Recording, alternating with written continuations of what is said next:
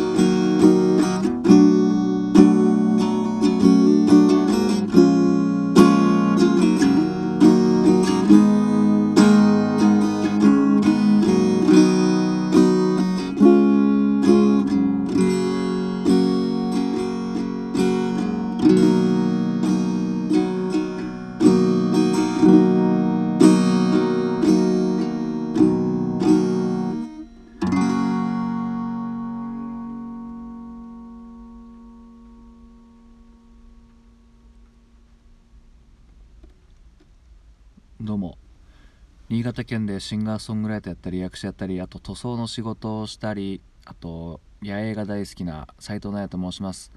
聞いていただきどうもありがとうございます。今ほど歌いましたのはサニーデイサービスで「ベイビーブルー」という曲でした。このねサニーデイサービスっていうバンド僕はとても好きなんですけど、まあ、意外と認知度は低くてですねなんか今だと CM でこの曽我部さんっていう方がボーカルなんですけど聞いたことあると思うんですけどね。なんかちょっと前に CM かなんかでなんなんだっけ？なんなんだっけ？スキヤ？スキヤの CM の歌だとかなんとかでこの曽我部さん歌ってたような気がするんですけどすごいね優しい声してて曲もポップなのから結構ねなんか前衛的ななんかテクノっぽいのとか、うん、いろいろあってまああの3人組のバンドなんですけど、まあ、今は2人ですかね、うん、ちょっとドラムの方がねちょっとまあ病気でお亡くなりになって、うん、で結構活動期間は僕はもう全然高校生の時とかが全盛かな？うんなんか結構ねまあでも音楽の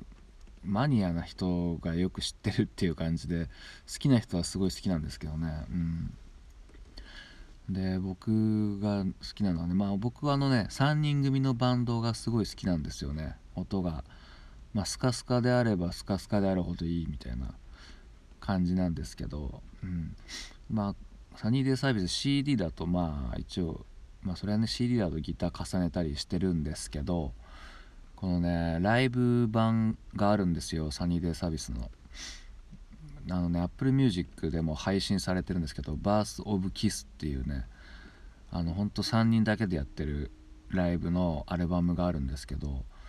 それがですね僕が今まで聴いたライブ版の中で一番スカスカでしたね。うん。もうほんとスカスカで。まあだからこそまあシンプルなんで曲の良さが際立つしうんまあギターボーカルなんでねなんかギターソロ弾く時は後ろのギターがなくなっちゃうんでもうすごい本当にねスカスカなんですよ。ベースとドラムこの曲もやってるんですけどベースとドラムだけの中で一応ギターソロってほどでもないんですけどなんかテーマフレーズみたいなのがあってそれをねこう弦一本でこう弾いていくんですけどもうスカスカでねうんたまらんのですよそれが。うん。だからね結構自分も3人組のバンドやってたりしてその時はですねライブが近くなるとこの「バース・オブ・キス」ってアルバムを聴いてですねもうスカスカであることのこう体勢をやっぱ不安になるんですよね。音が少ないと。うん。だからね僕のオリジナル曲もまあ一応配信してるんですけどオリジナル曲もねバンドでやってもこういう感じで割とスカスカな感じなんですよね。あのエレキギターの音もそんなにぐしゃっとしてなくてクリーンで。うん。なるべくぐしゃっとさせないでうんっていう感じなんですけどだからあのたまにドラムの人とか、まあ、他のメンバーとかが不安があるんですよね。なんかサビとかもうちょっとこうガーッガーッとした音ならないですか？みたいな。うんなんですけどね。なんかこう音圧で、まあ、ごまかしてるっていうと別にそういうわけじゃないけど、うん、音圧がない感じでねちゃんとメロディーを聴いてほしいというか、うん、なんでねこのサニーデイサービスのライブ版これ何度も言いますけど本当名盤なんで聞いてみてください。本当にねこれを僕はとても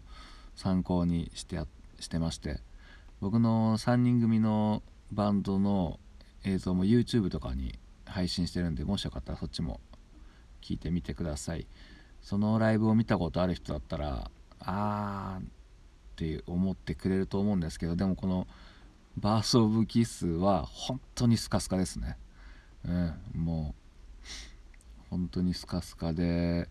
音もねそんな歪んでなくて。うん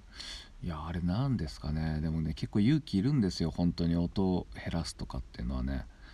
うん音減らすっていうか音圧がないっていうか、うん、やっぱりまあ勢いとか音のでかさでまあ結構ただそれだけで気持ちよくなったりもできるんだけど、うん、そういう感じではないっていうね、うん、なんかやっぱポップスが僕は好きなんでね、うんまあ、ミスチルなんかも割とギターの音で言ったら結構スカスカなんでね。やっぱそういうのをこう好んで聴いてしまいますね、